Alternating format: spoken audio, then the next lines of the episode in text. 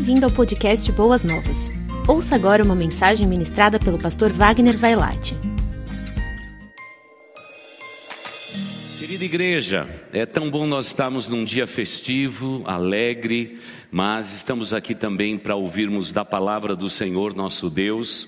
E hoje vamos continuar no tema desse mês falando sobre a comunhão. Hoje a comunhão é com Deus. E o tema da nossa mensagem é a preciosidade da comunhão com Deus.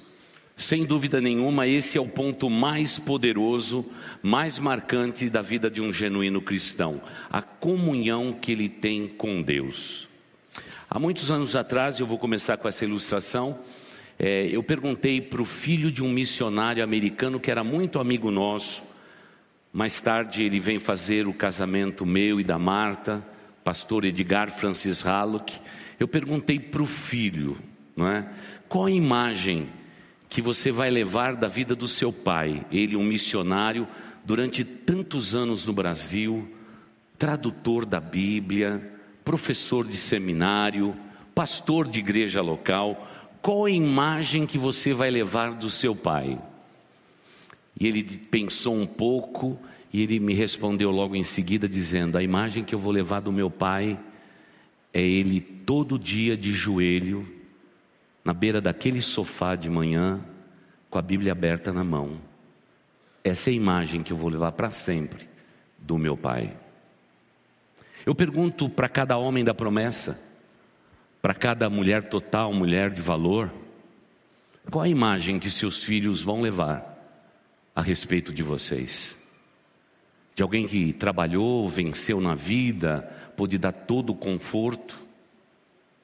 Provavelmente seus filhos interpretem isso como seu dever. Mas se você quer deixar uma, uma imagem que não pode ser apagada, é da sua intimidade com Deus. Quando eu conhecia Jesus Cristo, o meu pecado não era só inimigo de Jesus, porque o meu pecado me afastava dele mas uma das coisas mais fortes é que eu nunca tinha tido comunhão com Deus. Andei em igrejas e igrejas que meus pais me levavam, mas nunca ninguém me ensinou a respeito da intimidade com Deus. O que eu sentia na minha vida era que, bem provavelmente, Deus não estava disposto a me ouvir. Deus não se importava comigo. Deus não ouvia as minhas orações. Deus não ouvia minha atitude de aproximação com Ele. Eu não tinha consciência disto. Mas quando eu cheguei numa igreja e fui discipulado, tudo isso mudou, porque eu descobri que Deus está perto. Eu descobri claramente que o Deus das Escrituras não é como eu pensava no passado, um velhinho barbudo com vestes brancas, sentado no seu trono e deixando o mundo à revelia. Não, mas que Ele era um Deus presente, Deus conosco, um Deus que disse claramente que Ele nunca nos deixaria, nunca nos, nunca nos abandonaria. Um Deus tão maravilhoso que um dia escreveu o meu nome, o seu nome na palma da mão dele para nunca se esquecer de nós. Eu não tinha consciência desse Deus, desse Deus da proximidade, um Deus presente na vida. Eu me parecia com a multidão gigantesca de pessoas que até hoje anda pelo mundo de um lado para o outro, luta, lutam pela sua sobrevivência, pela sua subsistência, sem ter uma consciência de um Deus presente, um Deus interessado em todas as áreas da nossa vida. Isso foi revolucionário para mim. Eu me lembro a primeira vez que orei a Deus e pedi algo pequenininho e eu não queria orar por uma coisa grande, porque as coisas grandes, dizia eu na minha ignorância, as coisas grandes Deus pode saber, mas um desejo pequenininho do meu coração, talvez Ele não consiga ver. E eu me lembro de estar de joelhos e ter pedido a Deus algo pequenininho, mas que era muito importante para mim. Como eu precisava daquela palavra, como eu precisava que aquela pessoa me procurasse. Foi uma oração pequenininha. Sabe o que Deus fez? Deus respondeu a minha oração.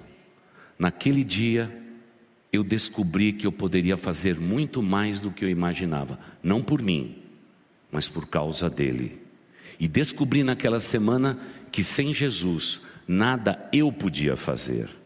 Isso mudou a minha vida por completo. Hoje, infelizmente, nós temos uma igreja cheia, hoje semi-cheia, por conta do feriado prolongado. Mas, irmãos, o povo não tem comunhão com Deus. Se eu pudesse puxar o seu celular, tá bom, para a sua esquerda, e para ver quantas horas você passa no seu celular, eu tiraria a média e perguntaria a você, como pastor: quanto tempo você tem passado com intimidade com Deus? Irmãos, nós estamos errando o alvo. Nós, com os nossos celulares velozes, nós queremos ter comunhão com o mundo. A comunhão com o mundo só nos faz consciente do mundo.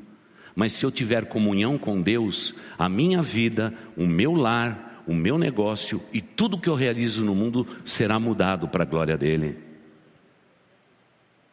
Temos muitas informações, mas pouquíssima intimidade com Deus. Quem sabe o texto, e eu tenho repetido muito essa frase, talvez o texto que nós vamos ler agora, talvez seja o único texto da tua vida nessa semana, porque você passou uma semana inteira, você nem apanhou a palavra de Deus para ler. Isso é terrível. Como alguém pode sobreviver no mundo de hoje sem a palavra de Deus? Sem ler a palavra de Deus, sem visualizar a palavra de Deus, sem orar a Deus e ter intimidade com Deus. A nossa comunhão passa sim pela nossa intimidade com Deus e como nós necessitamos disto. Muitas vezes as pessoas ligam para cá pedindo oração, e às vezes eu estou lá no gabinete, e às vezes as nossas secretárias estão no almoço, eu puxo a ligação e alguém diz assim: Eu queria pedir uma oração. E eu disse: Pois não, qual é a oração? Nós vamos remeter aos intercessores. Quando termina a ligação, um pouquinho antes de terminar, eu pergunto: Mas você mesmo, você mesma já orou a Deus a respeito disso? A igreja sabe qual é a resposta? A resposta é não. Sabe por quê? Nós estamos terceirizando tudo na nossa vida. A comida que a gente come, o transporte que a gente faz, e nós estamos também terceirizando até a fé.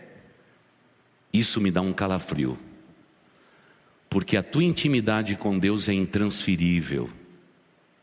O que vale a um homem ganhar o mundo inteiro e perder a sua vida de intimidade com Deus? Me perdoe a, a transliteração e a paráfrase que eu estou fazendo. O que adianta o homem ganhar o mundo inteiro e não ter comunhão e intimidade com seu Deus.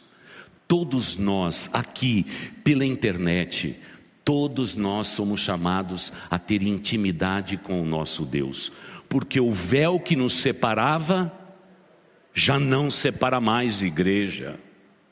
Irmãos, antes era complicado ter comunhão e intimidade com Deus. Vamos imaginar que o Brian, que está aqui traduzindo, o Brian com a sua esposa, eu dissesse, Brian, Deus está sentindo saudades de você, e ele tivesse mais ou menos lá no Antigo Testamento, ele diria, pastor, onde está um altar? Eu digo assim, Brian, não tem altar. E ele diz, pastor, me ajuda a erguer um altar. Brian, Deus está com saudades de você. E aliás, Deus está com saudades de muitos de vocês. Faz tempo que você não coloca um joelho no chão. Faz tempo que você não abre uma Bíblia. Faz tempo que você não dirige uma palavra ao Deus Todo-Poderoso. Sabe de uma coisa? O Brian diria assim: Pastor, agora vamos sair por aí. Vamos achar uma ovelha. Mas não pode ser qualquer ovelha. Tem que ser realmente uma ovelha perfeita. Não pode ter nenhuma mancha. E sairíamos correndo atrás disso achamos a ovelha. E agora vamos trazer para o altar.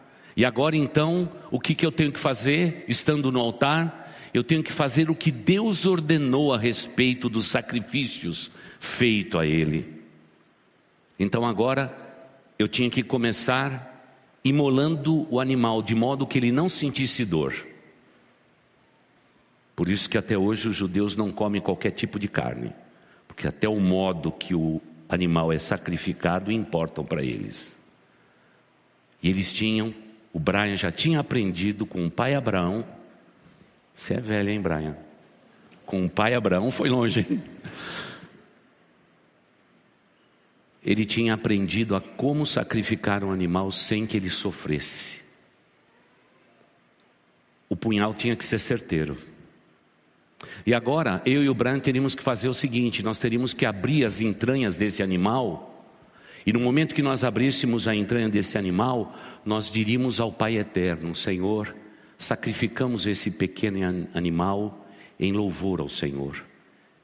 Aí nós teríamos que separar o sangue, separar as entranhas, separar as tripas, e principalmente se o animalzinho né, uma vez sacrificado, desculpe dizer isso para um auditório tão elegante, ele estava a ponto de fazer alguma necessidade, eu teria que separar aquele objeto de necessidade dele e colocar completamente à parte para enterrá-lo. E agora o animal limpo, eu e o Brian, seguindo a tradição, nós colocaríamos aquele animal sobre o altar, colocaríamos lenha, ergueríamos as nossas mãos a Deus e diríamos: Pai, o Senhor precisa ser íntimo nosso. Estamos em lutas, eu e o Brian. A guerra é feroz. Nos ajude na batalha, Senhor. E quando aquele animal era queimado, e aquela fumaça subia com aquele cheiro misturado de carne, pele queimada, essa fumaça subiria e dizia as Escrituras na sua lei que Deus, ao sentir nas suas narinas aquele sacrifício, ele diria: o pastor Wagner e o Brian merecem o meu olhar. Imagine se nós tivéssemos que fazer tudo isso para ter comunhão com o Pai. Você imagina como era aquilo, como era difícil? Mas um dia, Deus olhou para o seu filho e disse: Não tem conserto, o homem pecou, e eu prometi a ele no Éden que um dia da mulher nasceria alguém que pisaria na cabeça da serpente. E o pai olha para o filho e diz para o filho: Filho, você se lembra daquele sacrifício naquele altar? que Abraão um dia fez, onde que ele ia imolar o seu próprio filho, nós providenciamos um substituto para aquele menino não ser imolado. Mas agora não tem jeito. O sacrifício interrompido no monte que eu determinei para Abraão e seu filho Isaac. Agora eu mando você, meu filho. Você vai nascer de uma mulher uma virgem vai te conceber, e você será chamado o Cordeiro de Deus que tira o pecado do mundo.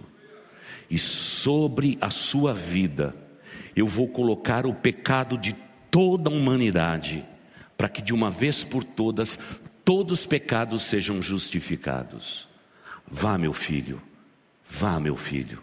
Eu fico imaginando os anjos.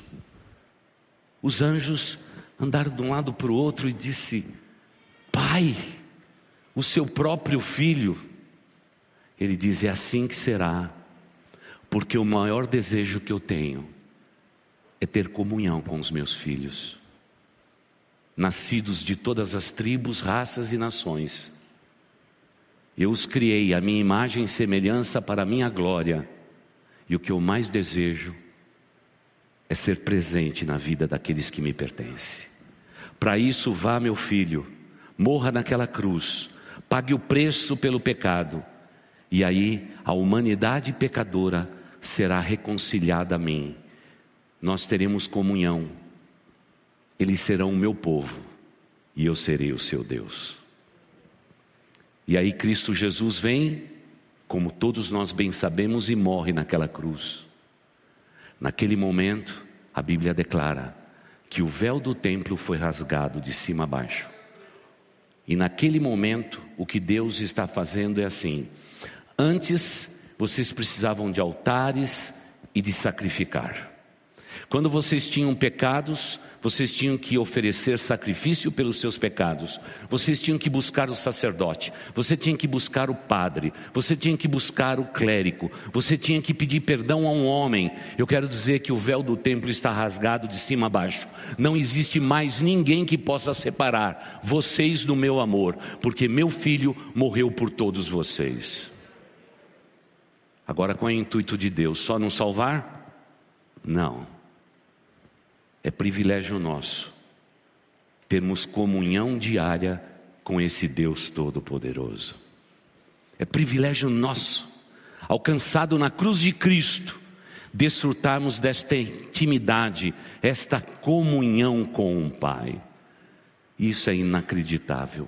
Veja comigo, por exemplo, o que João, o apóstolo amado, escrevendo a sua primeira carta, capítulo 1, versículos 5 6 e 7. 1 João, primeira carta de João, capítulo 1, versículos 5, 6 e 7. Olha o que Deus nos diz aqui. Que declaração maravilhosa. João, inspirado como foi pelo Espírito de Deus, ele diz assim: Esta é a mensagem que dele ouvimos e transmitimos a vocês Deus é luz, nele não há treva alguma. Se afirmarmos que temos comunhão com Ele, mas andamos nas trevas, mentimos e não praticamos a verdade. Se, porém, andamos na luz, como Ele está na luz, temos comunhão uns com os outros, e o sangue de Jesus, o seu Filho, nos purifica de todo o pecado. Isso é intimidade, irmãos. Isso é proximidade. Por isso nós temos que revolucionar a nossa vida. É interessante que o mundo de hoje tem sete passos, cinco passos para você fazer qualquer coisa, cinco passos para emagrecer. Esses são mais desobedecidos. Cinco passos para você aprender inglês, segundo, menos obedecido. Cinco passos para isso, cinco passos para o sucesso, cinco para isso, aquele outro. Irmãos, o sucesso da vida de alguém que já conhece esse Cristo é simplesmente andar na luz como o nosso Deus na luz está. É simples o princípio. E eu só posso fazer isso através do quê? Da minha intimidade com Deus e a minha comunhão com Deus. O grande problema é que nós não temos tempo para Deus, estamos ocupados demais para sermos abençoados por Deus, estamos ocupados demais para sermos guiados por Deus, estamos ocupados demais para ter comunhão e intimidade com Deus. Esse é o nosso erro. Por isso é que esse Deus maravilhoso e poderoso, ele declara na Sua palavra que todo o problema da treva, teologicamente, a gente pode discutir quando Deus diz trevas, no plural, ou treva, no singular. Os teólogos dizem que quando Deus usa a palavra no singular, Ele está falando das potestades, das hostes espirituais da maldade, que atentam contra os lugares celestes. A nossa mente e esse lugar onde o nome de Deus é proclamado. Esses são os dois lugares celestes: a mente do homem, onde Deus é adorado, e Satanás não tem o poder de ler a mente de um ser humano. Ele não é onisciente. Ele não tem poder. Se você verbalizar isto, você corre risco, principalmente dependendo do lugar onde você diz o que você sente. Então tome muito cuidado com as suas palavras. A palavra de Deus nos diz que uma vez que eu tenho consciência desta verdade, talvez até a treva, no singular, está se levantando contra a tua vida, contra o teu lar, é potestade, é hoste espiritual da maldade, são príncipes de trevas que realmente se levantam contra você. Preste atenção. Sabe o que anula tudo isso? É a tua intimidade com Deus. É a tua intimidade com Deus. O diabo pouco liga para um cristão autônomo que anda pela vida, pensa que está andando na luz, não tem comunhão com Deus. O diabo diz: é assim que eu gosto. Continue. Está precisando de mais ocupação? Deixa eu te dar mais algumas ocupações. Se ocupe bastante. Mas quando o diabo vê uma mulher na cozinha da sua casa se ajoelhando, erguendo a sua mão e orando pela sua família, o diabo, o príncipe da treva, bate em retirada. Eu fico imaginando os homens escorregando das suas camas e se ajoelhando, e pela manhã fazendo orações ao Deus eterno. O diabo não tem poder sobre esta vida que ora, porque a comunhão está respaldada. A Bíblia diz que o diabo veio para matar, roubar e destruir. Mas Jesus Cristo veio para nos dar vida e vida em abundância. Você percebe a disparidade? É por isso que eu não posso desguarnecer a minha comunhão e a minha intimidade com o Pai. Tudo pode acontecer na minha vida, mas a minha intimidade com Deus é inegociável. É inegociável. Você sabe que quando eu cheguei nessa igreja, 27 anos atrás, eu ia conversar com os velhinhos que estavam aqui há muito tempo na igreja. Sabe o que eles diziam para mim? Pastor, fica tranquilo, pode cuidar de quem está chegando, porque eu estou firme com Deus. Busco a Deus, leio a Sua palavra, contribuo. Pastor, se preocupe com os outros, fica tranquilo a respeito de mim, eu estou firme com Deus. Eu pensei que fosse um caso. Não, irmãos, a igreja estava contaminada. Você ia visitar alguém, você saía de lá edificado, porque o sujeito já tinha lido a Bíblia, cantado não sei quantos hinos, estava firme com Deus, o câncer comendo o seu estômago, mas nada podia roubar a comunhão e a intimidade que ele tinha com o Pai eterno. Tudo podia passar, menos a palavra de Deus podia passar na vida deles.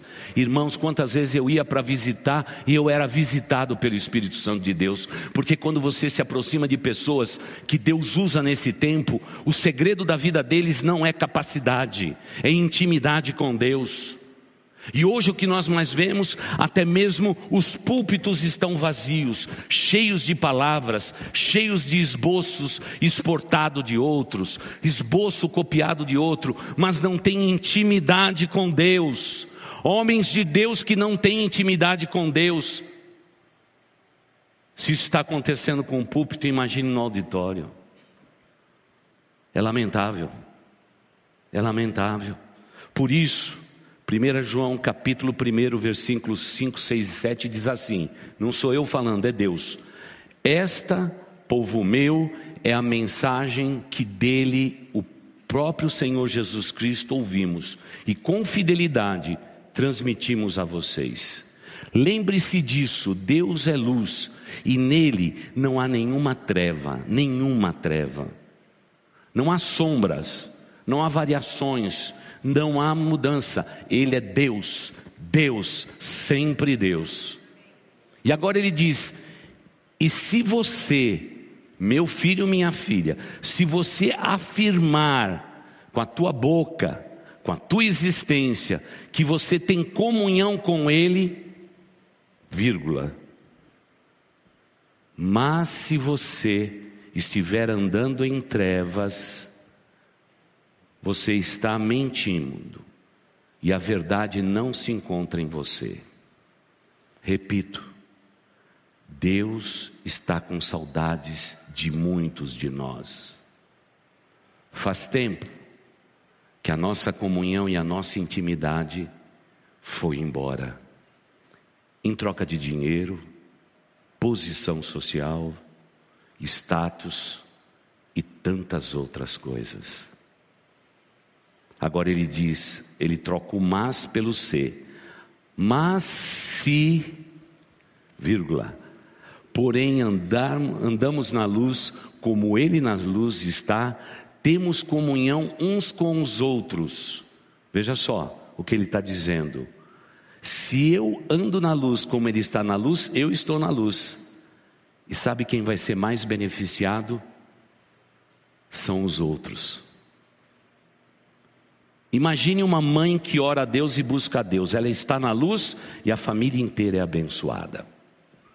Imagine um homem, chefe de família, ele está na luz, busca a verdade, tem comunhão com Deus. Sabe o que acontece? O impacto disto vai transbordar para todas as pessoas que estão em redor. Haverá comunhão com Deus e haverá comunhão também com os outros. Aquilo que eu verticalizei buscando a Deus será também verdade na horizontal. As pessoas que estiverem conosco serão abençoadas. E queridos, se você quer crescer na vida, quer ser abençoado, ande com pessoas que estão na luz. Não necessariamente não precisa ser os famosos. Nós estamos hoje ouvindo muitos conselhos dos grandes influencers e não estamos sendo influenciados pela palavra de Deus e, acima de tudo, pelo próprio Deus. Talvez por isso é que nos sintamos tão fracos. Tanto é que hoje o povo de Deus não sabe discernir o que é comunhão o que é intimidade com Deus e o que é proximidade com Deus. Mas isso não acontece só agora. Claro que hoje os meios de comunicação tentam fazer a nossa cabeça. Mas Jesus Cristo, por exemplo, no seu ministério terreno, ele tinha os seus discípulos, não é? Eles tinham os seus seguidores. E a Bíblia diz que ele tinha os opositores. E depois a Bíblia diz que ele tinha uma multidão. Se a gente for caminhando nessa direção, a gente descobre o seguinte: muitas vezes alguém que se considera salvo é multidão, porque não tem intimidade com Deus. E hoje nós temos multidões, multidões. Em 1910, nós éramos apenas 2,5% da população. Hoje, talvez no ano que vem, vá se descobrir que 40% da população brasileira será evangélica. E aí eu repito a frase melancólica, triste deste púlpito há quase 20 anos. Por que, que o Brasil não muda? Se 40% da população crê no Senhor Jesus. Não muda porque estamos dentro das nossas igrejas, não temos comunhão com Deus, somos analfabetos bíblicos. A fraqueza mora na nossa vida. Nós estamos preferindo, muitas vezes, os caminhos daquele que veio matar, roubar e destruir, porque são os caminhos da nossa vida e do mundo, e nos esquecemos que nós seguimos o outro o Senhor Jesus Cristo, aquele que veio para nos dar vida e vida abundante. Mas essa vida só pode ser vivida através da intimidade, da proximidade que eu tenho com Deus. Vamos voltar um pouquinho lá no passado antes de concluir? Uma vez por ano, o sumo sacerdote entraria no lugar santíssimo para oferecer sacrifícios ao povo de Israel, para queimar incenso, dizendo para Deus, naquele incenso queimado que ficava na porta do lugar santíssimo, que representava a oração e a comunhão de todo o povo de Israel. Pergunto à igreja: aquele sumo sacerdote, ele era perfeito? Não, não era. Ele era o representante do povo. Mas veja só, no lugar santíssimo, se alguém entrasse em pecado, seria fulminado Porque o que regia o Antigo Testamento era a lei de Deus. E naquele lugar santíssimo não poderia haver pecado. Tudo bem que aquele sumo sacerdote, seja ele qual for, em qualquer época da história de Israel, ele era conhecido, sua reputação conhecido, mas mesmo assim, era assim que fazia. Ele vestia o azul púrpura, o branco sobreposto, que tinha toda uma simbologia, ele carregava na sua frente o peito, no peitoral as pedras representando as doze tribos de Israel. Ele colocava na sua cabeça um cocar que estava escrito: Santidade ao Senhor. E quando ele estava pronto para entrar no lugar santíssimo, o povo já tinha feito os cânticos dos degraus, ou dos degraus chamados, já tinha feito todos os cânticos dos degraus, tudo estava pronto. Agora ele entraria no lugar santíssimo. A reputação dele era muito boa. Mas havia um instrumento que Deus não pediu, que não existia nas vestimentas do sumo sacerdote. Era uma corda que amarrava no pé do sumo sacerdote. Porque veja só, Ninguém poderia garantir que ele não estivesse em pecado. Mas quando ele ia andando naquela direção, ele dizia ao Pai: Santidade ao Senhor. Ele dava mais um passo e ele dizia: O Senhor nos vê, os olhos do Senhor estão em todos os lugares. Ele dava mais um passo e ele dizia: Senhor, eu sou teu. Mas a corda amarrada no pé. Porque vai que, vai que, ele está achando tudo isso dele, que ele é uma Brastemp, espiritualmente falando, e de repente ele entra no lugar santíssimo, é uma Consul, uma Electrolux. Ele seria fulminado pela santidade de Deus. Aí diz assim: ah, agora pega os diáconos da igreja, pastor, e vai tirar ele de lá. Cada um que entrar lá vai morrer, vai ser fulminado. Ah, mas nós somos inteligentes, nós amarramos a corda. Se alguma coisa acontecer, a gente puxa ele por debaixo das cortinas e vamos sepultá-lo e vamos escolher outro. Querida igreja, se Deus tinha um padrão elevado de comunhão e de intimidade com Deus, lá no Antigo Testamento, por favor, em nome de Jesus, não pensem que pelo fato de Jesus Cristo ter morrido na cruz e agora a graça de Deus foi derramada, sobre toda a carne, e o Espírito Santo no Pentecostes gloriosamente foi derramado sobre toda a carne, que o padrão foi mudado de santidade. Não foi. É por isso que a intimidade de um homem com Deus, de uma mulher com Deus, de um cristão com Deus, de um jovem com Deus, é o grande poder sobre a face da terra porque a intimidade com Deus nos garante coisas incríveis.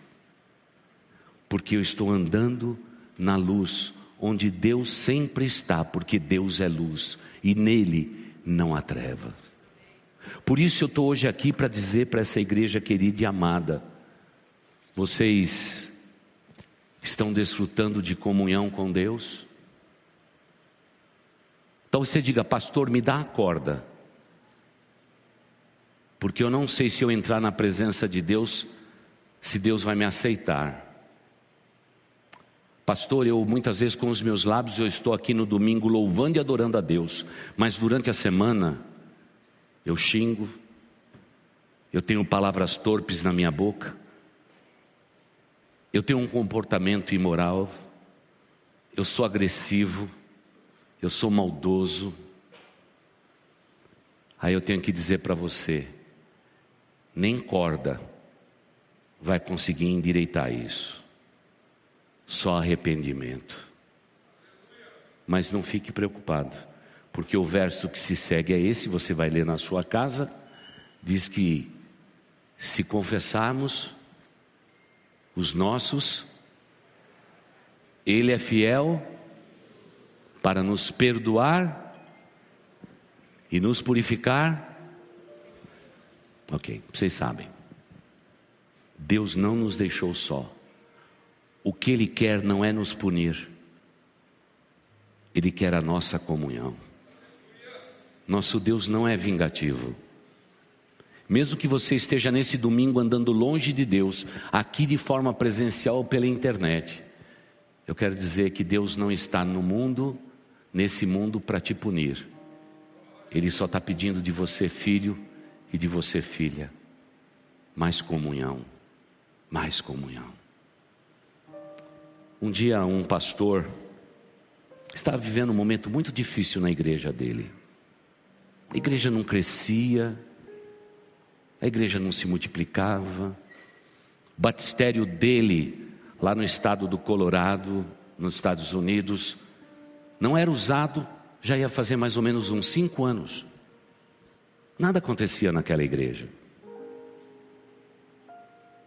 E ele disse para sua esposa: Esposa, eu vou acampar na montanha, eu vou lutar com Deus, eu vou me ausentar por um dia eu volto amanhã, no final da tarde. Eu vou ficar na montanha, eu vou falar com Deus. A semelhança de Jacó, eu vou lutar se preciso com um anjo. Mas eu preciso voltar de lá com respostas para minha vida e para minha existência. E lá foi o pastor colocou o colchonete, a sua mochila nas costas e foi acampar na mais alta montanha que ele tinha próximo à sua casa, naquele estado lindo do Colorado.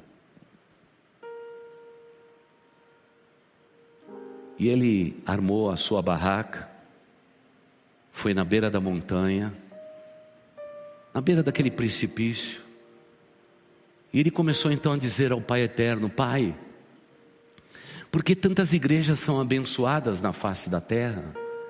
E a minha igreja, que eu tanto amo, tanto luto por ela, ela não cresce, ela não se desenvolve. Senhor, o que há de errado? O que há de errado com tudo isto?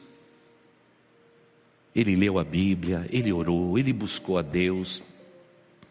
E quando ele estava próximo de voltar, ele chegou na beira do precipício, ele subiu lá, e simplesmente disse assim: Pai, eu preciso mais de ti. E a sua voz forte ecoava nas montanhas e voltava para os seus próprios ouvidos, dizendo: Mais de ti. E ele dizia: Mais de ti, Senhor. E a voz batia nas montanhas e voltava dizendo: Mais de ti. Ele gritava ainda mais forte: Mais de ti, Senhor. E a voz voltava dizendo: Mais de ti. Irmãos, na montanha dos nossos problemas, na montanha das nossas lutas, na montanha das nossas inseguranças, na montanha de talvez tudo aquilo que a gente tem de mais precioso na vida, igreja. Uma voz precisa ecoar, como se fosse o eco do coração do próprio Deus, dizendo: Meu povo, se vocês querem mais de mim, eu digo a vocês: mais de ti, mais de ti, mais de ti.